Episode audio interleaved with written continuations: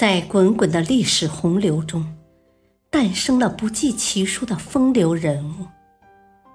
他们或推动了历史的进程，或谱写了光辉灿烂的篇章。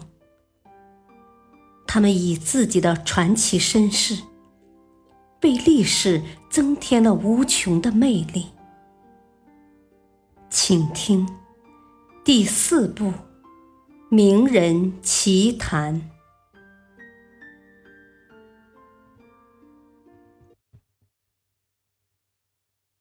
伊丽莎白女王为何终身未嫁？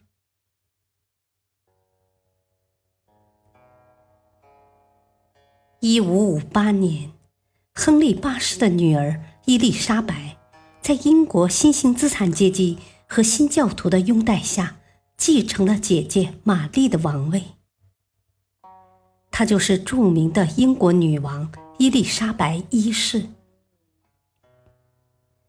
伊丽莎白在执政期间，不但成功的保持了英国的统一，而且大力发展军事。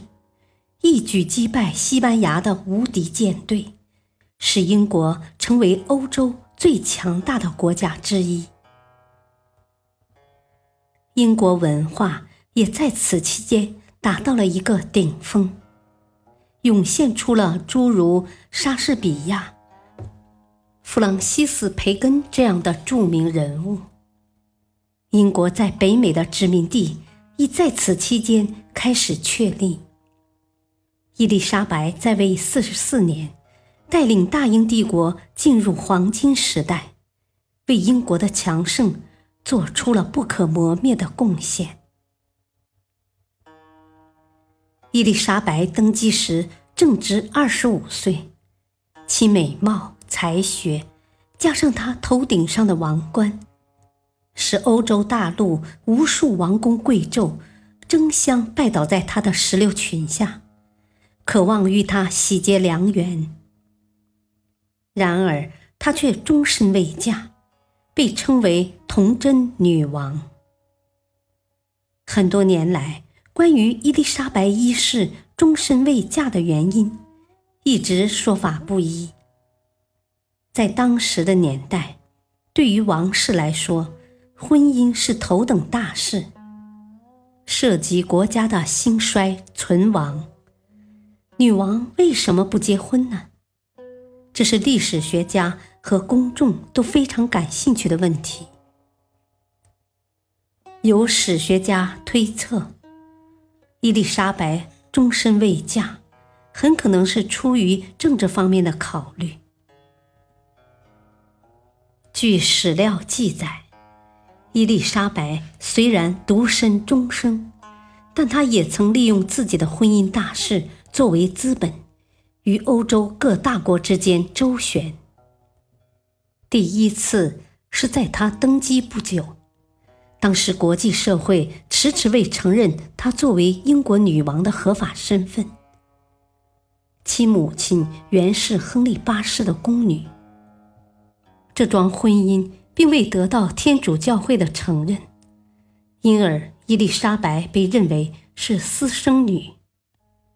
法国人更公然向伊丽莎白发难，提出了谁是英国王位合法继承人的问题。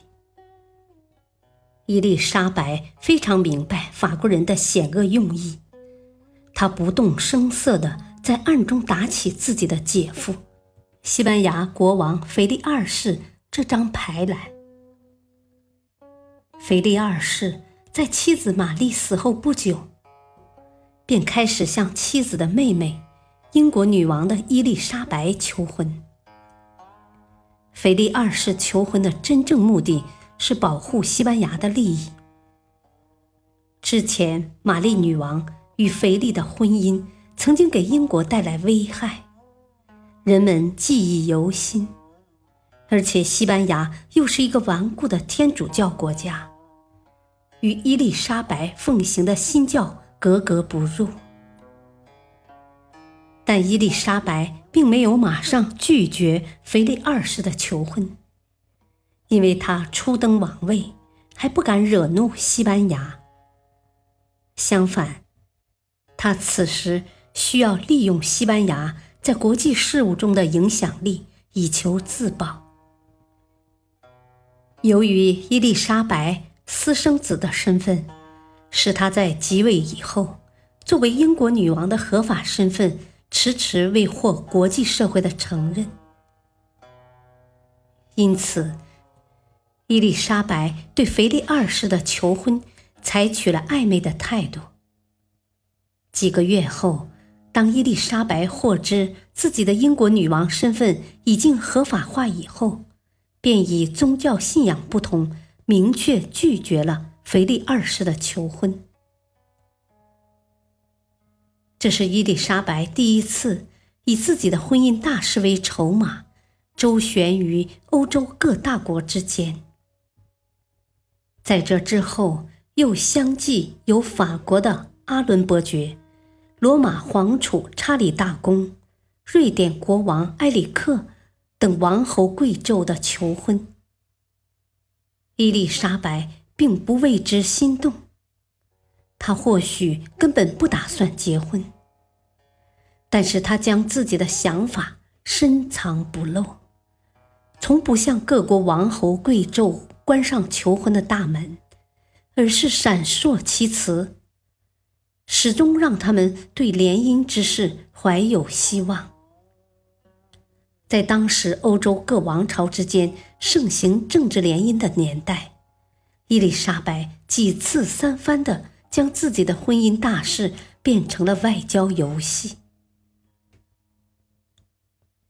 伊丽莎白虽然无意结婚，但也喜欢与男人交往，在宫廷之中。就有不少他喜爱的宠臣。达德利勋爵是其中最令他心仪的人。与伊丽莎白在小时候即相识的达德利，出身名门贵族，英俊潇洒，一表人才。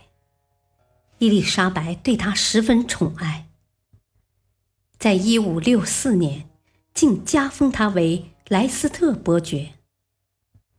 实际上，伊丽莎白早就有与他结婚、永为伴侣的打算。可是有一件事情令他最终放弃了此念，那就是莱斯特伯爵在成为女王宠臣之前，已是有妻室之人，而且很凑巧，莱斯特之妻罗布沙特有一天。突然命丧九泉，因此有好事者传说，罗布沙特是其丈夫为与女王成婚而故意遭谋杀致死的。不管此事是否属实，终究是人言可畏。女王深恐与莱斯特结婚后引来非议。有损君王尊严，终于未能与其结成连理。一五七八年，法国国王亨利二世之弟，年轻的阿朗松公爵，来亲自登门向伊丽莎白求婚。此时已经四十五岁的女王，与法国阿朗松定下政治联姻婚约。但因为英国群臣与子民反对，以及阿朗松天主教的信仰问题，这场求婚成了一场马拉松。直到五年之后，即一五八三年，五十岁的伊丽莎白才明确宣布拒绝他的求婚。阿朗松成了最后一位求婚者。此后，伊丽莎白再没有提过婚嫁之事，其中奥秘如何，恐怕是一个无法解释的谜了。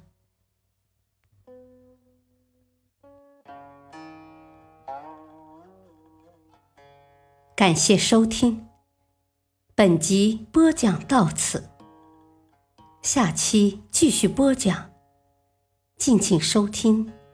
再会。